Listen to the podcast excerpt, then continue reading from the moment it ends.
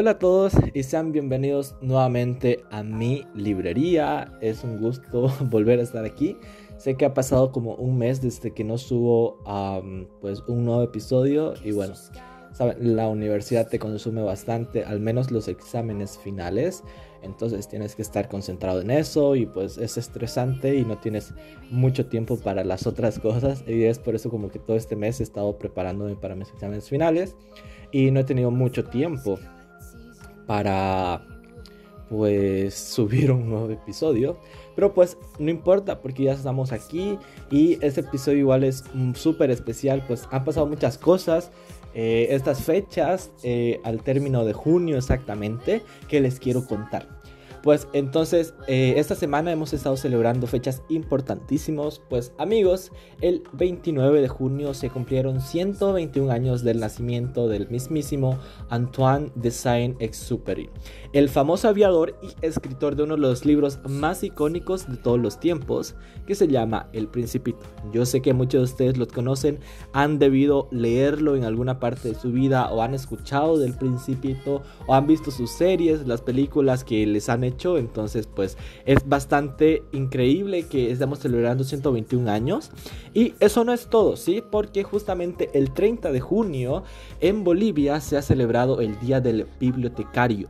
Entonces, como hemos acostumbrado en este podcast, les vamos a dar un episodio eh, muy especial a estas dos grandes fechas que tenemos. Uno, el nacimiento de Antoine de Saint-Exupéry y el Día del Bibliotecario.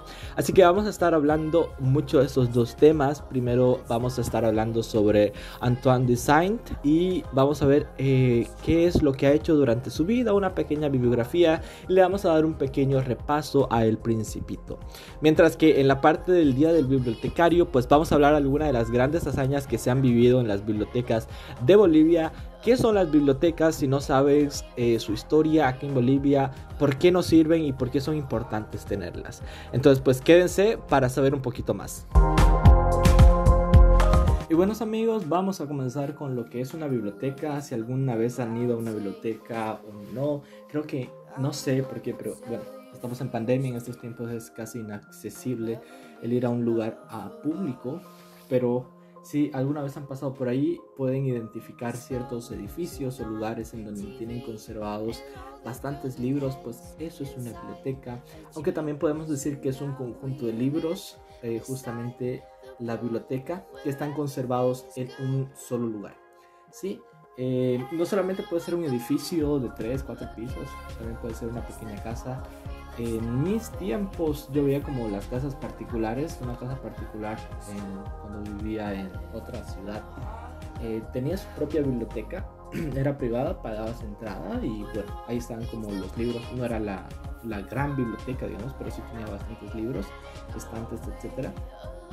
Y bueno, eh, creo que ahora no es tan común, no lo sé, yo lo percibo de esa manera que utilizamos una biblioteca para recurrir a la información porque todo está en internet, pero aún así su importancia es bastante, bastante porque, bueno, como ustedes saben, las bibliotecas las utilizamos para resguardar todo nuestro conocimiento de manera física. ¿Sí? Entonces, por ejemplo, si no hay internet, si no hay luz, etcétera, ¿dónde conseguimos la información? Pues en los libros. Es más complicado, al menos para mí, por ejemplo, buscar información. Eh, se me hace más complicado en los libros que eh, buscarlo desde la computadora porque pues tenemos eh, la computadora ahí que es una biblioteca virtual entonces en el internet podemos hallar cualquier cosa pero aún así todo eso no ha sido eh, posible y gracias a todo el conocimiento que ha quedado registrado de manera física. Y de hecho muchas cosas de las que conocemos hoy en día, incluso la biografía de Antoine de Saint-Exupéry, es porque han quedado registradas escritas. Entonces, eh, todas las cosas que sabemos, El Principito, los libros que leímos, este podcast que está dedicado justamente a las letras y la literatura, no sería posible si eh, no tuviéramos libros en físico. Entonces, de ahí la importancia del conocimiento y resguardar justamente todo ese conocimiento. ¿sí? Y pues, eh, nada, la mayoría de las bibliotecas, de hecho, eh, se encuentran organizadas de una manera única en las cuales son eh, llamadas como clasificación decimal universal o CDU, que se divide en 10 eh, grandes categorías. Bueno, y estas categorías pueden ser lengua, artes, ciencias exactas, ciencias naturales, ciencias aplicadas y tecnología, literatura, filosofía y psicología, historia y geografía, ciencias sociales, religión y por último obras de referencia como diccionarios o enciclopedias. La mayoría de las bibliotecas pues eh, tienen esta clasificación las universidades, al menos la, en mi universidad sí tenemos una biblioteca. Bueno, no tenemos obviamente lenguas y artes porque estudio petroquímica, entonces bueno, están más dedicados a matemática, física. En este caso solamente tenemos una categoría que sería la de ciencias exactas y ciencias naturales. Entonces, eh, como pueden ver, hay distintos tipos de bibliotecas que resguardan información única, ¿no? Las universidades, al menos las que tienen eh, mayores eh, carreras, obviamente tienen mayores libros. Y una pequeña anécdota aquí, yo me enamoré muchísimo de la biblioteca en Puse, que es una biblioteca de la Universidad Pontífica ah, Católica de Ecuador, que es, ah, es una universidad privada y es un edificio, su, su biblioteca y amigos, o sea, no saben lo hermoso que era. Porque no solamente es un, edificio en donde se guardan los libros, sino que también hay otro tipo de herramientas, ¿saben? Que te ayudan a hacer las tareas, etc. En ese entonces yo estaba aprendiendo sobre química, entonces leía eh, los libros que tenían ahí y amigos, realmente salí enamorado de esa biblioteca y siempre quise volver, pero lamentablemente no tuve mucho tiempo, solamente estuve una vez. Y, o sea, realmente eh, el conocimiento que te dan y todo es es bellísimo, ¿saben? O sea, es muy distinto leer desde la computadora que leer un libro. Incluso los libros pues tienen ventajas de que puedes subrayar, eh, puedes sacar apuntes de ahí, después puedes hacer esquemas, etc. Algo que tal vez no se puede hacer mucho con la, con la computadora, esto de subrayar, etc. A menos que tengas un programa especializado en eso. Pero pues es realmente como increíble, ¿no? En la parte de los libros. Y eh, algunas cosas muy importantes que tenemos que resaltar, hechos importantes de hecho de las bibliotecas en Bolivia, fue que durante la presidencia de Mariscal Andrés de Santa Cruz se promulgó un decreto el 30 de junio de 1838 que se crea en la capital del departamento del Litoral y Tarija. Recuerden que por esa fecha aún teníamos el, el departamento del Litoral, bueno, provincia del Litoral Eh, teníamos, eh, bueno, se, se, crearon esas bibliotecas públicas, ¿no? Entonces, bueno, entonces en homenaje a esa disposición es que justamente se define el 30 de junio como el Día del Bibliotecario. Y todo esto fue eh, gracias al directorio del Colegio de Profesionales en Ciencias de Información de Bolivia, quien hizo toda esta gestión eh, durante mucho tiempo hasta que salió una resolución ministerial del 28 de septiembre del 2017 que decía justamente que el 30 de junio se iba a celebrar el Día del Bibliotecario, justamente haciendo referencia al, a la creación de las bibliotecas en Litoral y en Tarija de 1838.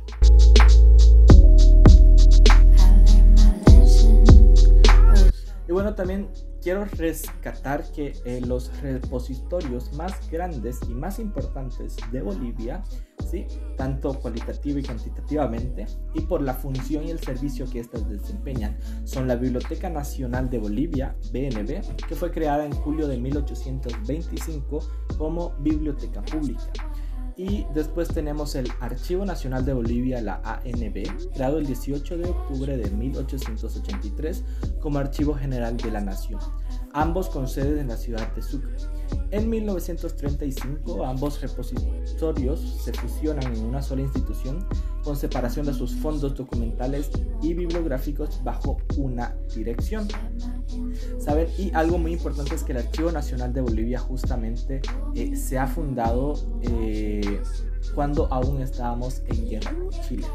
es un tema muy importante y ahí se guardan bastantes documentos, incluso de del día de nuestra independencia. Entonces, eh, todos estos archivos, estas bibliotecas son realmente muy importantes para salvaguardar eh, toda la información y toda la historia de nuestro país.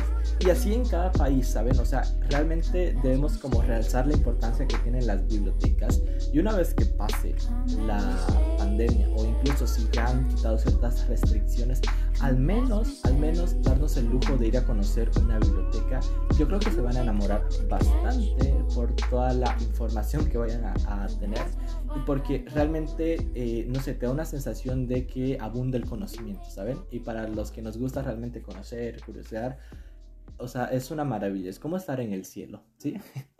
una importancia uh, de la ANB es que justamente todos los años ellos sacan eh, una designación eh, mensual en la cual pues eh, se llaman los anuarios, ¿no? Los anuarios anuales que ellos tienen. Entonces en estos anuarios de estudios ellos sacan información relevante eh, sobre investigaciones en el país. Algunos de, los campos en los cuales se pueden mencionar estas investigaciones son como temas generales, fuentes, ensayos bibliográficos y archivísticos y recensiones.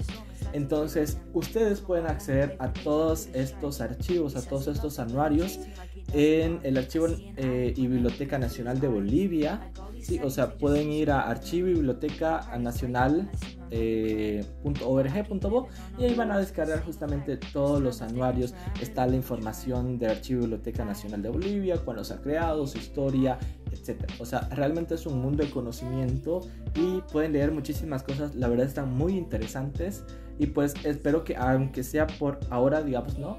Eh, hayan aprendido un poquito más. Por cierto, la Biblioteca Nacional de Bolivia preserva y accesibiliza todo material impreso, libros, folletos, revistas, eh, que sean bolivianos y de interés para Bolivia para, sobre toda clase de asuntos. ¿sí? Entonces, eh, ustedes pueden acceder, si están en la ciudad de Sucre, por supuesto, eh, si están en la capital, pueden ir y acceder a estos, a estos libros, folletos, revistas, etcétera y también, ¿por qué no? Pues si tienen alguna eh, publicación, algo, alguna investigación que quieran publicar, eh, lo pueden hacer a través del anuario, ¿no? El, este anuario que presenta la ANB.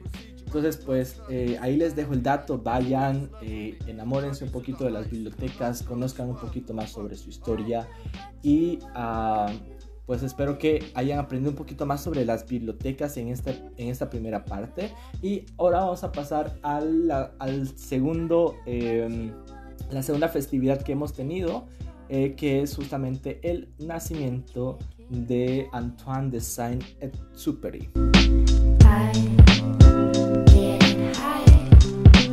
Y bueno amigos, pues ahora vamos a hablar sobre Antoine de Saint-Exupéry, bueno, este novelista y aviador francés justamente eh, como aviador tuvo varias experiencias y es justamente de estas experiencias que él nos va a relatar varios libros. Siempre estuvo ligado a su madre, cuya sensibilidad y cultura lo marcaron profundamente y con la que mantuvo una voluminosa correspondencia durante toda su vida. Su interés por la mecánica y la aviación se remontan a la infancia. Él recibió el bautismo del aire en 1912 y la pasión de volar ya no lo abandonaría nunca. Después él siguió estudios clásicos en establecimientos católicos, preparó en París el concurso de entrada en la Escuela Naval pero no logró su objetivo. Así que él se inscribió en Bellas Artes. Pudo aprender el oficio de piloto durante su servicio militar en la aviación, pero la familia de su novia eh, se interpuso a que ingresara en el ejército, así que bueno, se resignó a ejercer diversos oficios al tiempo que frecuentaba los medios literarios.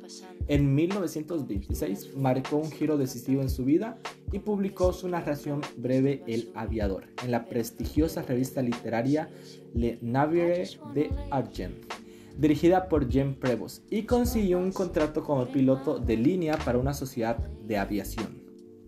A partir de entonces, a cada escala del piloto respondió una etapa de producción literaria alimentada justamente por la experiencia. Mientras desempeñaba como jefe de estación aérea en el Sahara, escribió su primera novela, Correo del Sur, en 1928.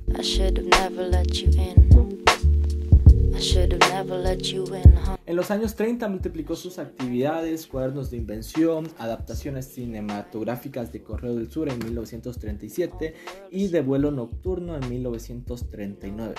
Numerosos viajes, reportajes y artículos para diversas revistas. Durante su convalecencia en Nueva York, después del accidente de Guatemala, reunió por consejo de André Gide los textos eh, que se convirtieron en su nuevo libro Tierra de Hombre en 1939. Y bueno, eh, durante la Segunda Guerra Mundial luchó con la aviación francesa en misiones peligrosas, en especial sobre Arras, en mayo de 1940. Con la caída de Francia marchó a Nueva York, donde contó estas experiencias en Piloto de Guerra, su otro libro en 1942. En Estados Unidos se mantuvo al margen de los compromisos partidistas, lo que lo trajo la hostilidad de los caudillistas. Su meditación se elevaba por encima de la historia inmediata, sin desconocer las amenazas de la época, hacía pensar eh, sobre el respeto del hombre, como declara la Carta de un en 1943.